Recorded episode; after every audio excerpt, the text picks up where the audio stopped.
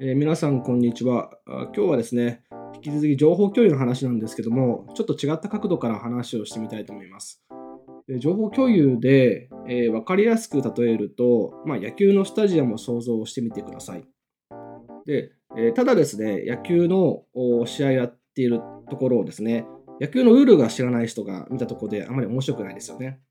で、ほとんどの場合は、あそれこれは野球のルールというのは事業のビジネスモデルですよね。ほとんどの従業員の方は、まあ、分かっていると思います。ただ、そのある程度大きな会社になってくると、そのルール自体がよく分かっていないと。まあ、細分化されてしまって、えー、これがどういうゲームなのかよく分からないというのが一つの問題になってきます。次ですね、えー、野球のスコアボードがないと。まあ、なんか楽しそうにやってるんですけども、今どういった状況なのか分からないと。で、そのルールを分かっていて、今3対3で9回裏で最後のランナーかもしれないっていうのが分かっていると。そういうルール分かっていて、数字を見えていると。そうなってくると、やっぱちょっと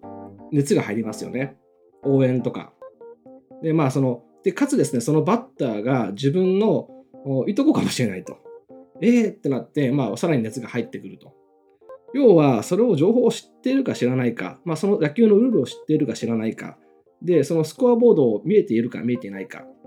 で、その、そこに対する、まあ、そのストーリーがどうなっているのか、そういった情報がですね、しっかり伝わっているのと、伝わっていないチームチームだとですね、モチベーションに大きな差が出るんですね。で、それをどう伝えるか、どどういった、どういった伝え方をするか、どうやどうやってそのチームに応援してもらうかって巻き込む力、これがリーダーの力量で、で、やっぱり優秀な経営者というのは、その方法がすごくうまいです。ただただこの数字で表現するんじゃなくて、ピカピカ光るスコアボードに変えたりとか、まあ、これは見える化なんて言いますけども、まあ、そういったですね、細かい技術が、あの情報共有をするっていうことはもちろん大事なんですけど、そういった細かい技術が積み重なって、やっぱりその自分ごとに変わっていくと。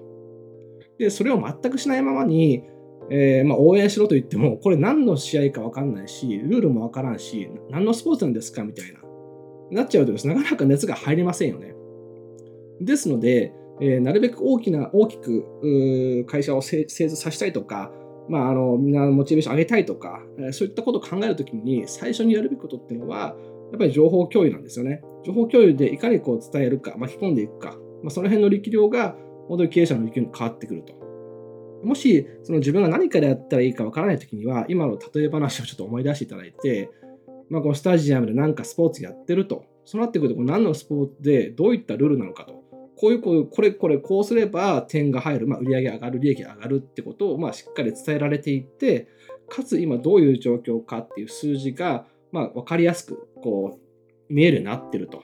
そして、まあ、今、えー、置かれてる、まあ、自社の状況とかが、まあ、ストーリーがうまく伝えられてるってなると、やっぱりちょっと仕事する方も熱が入ってきますので、まあ、そういったことを意識して、まあ、あの、社員の方のマネジメント、組織のマネジメントをしてみると、ちょっと今以上に良くなるんじゃないかなと思います。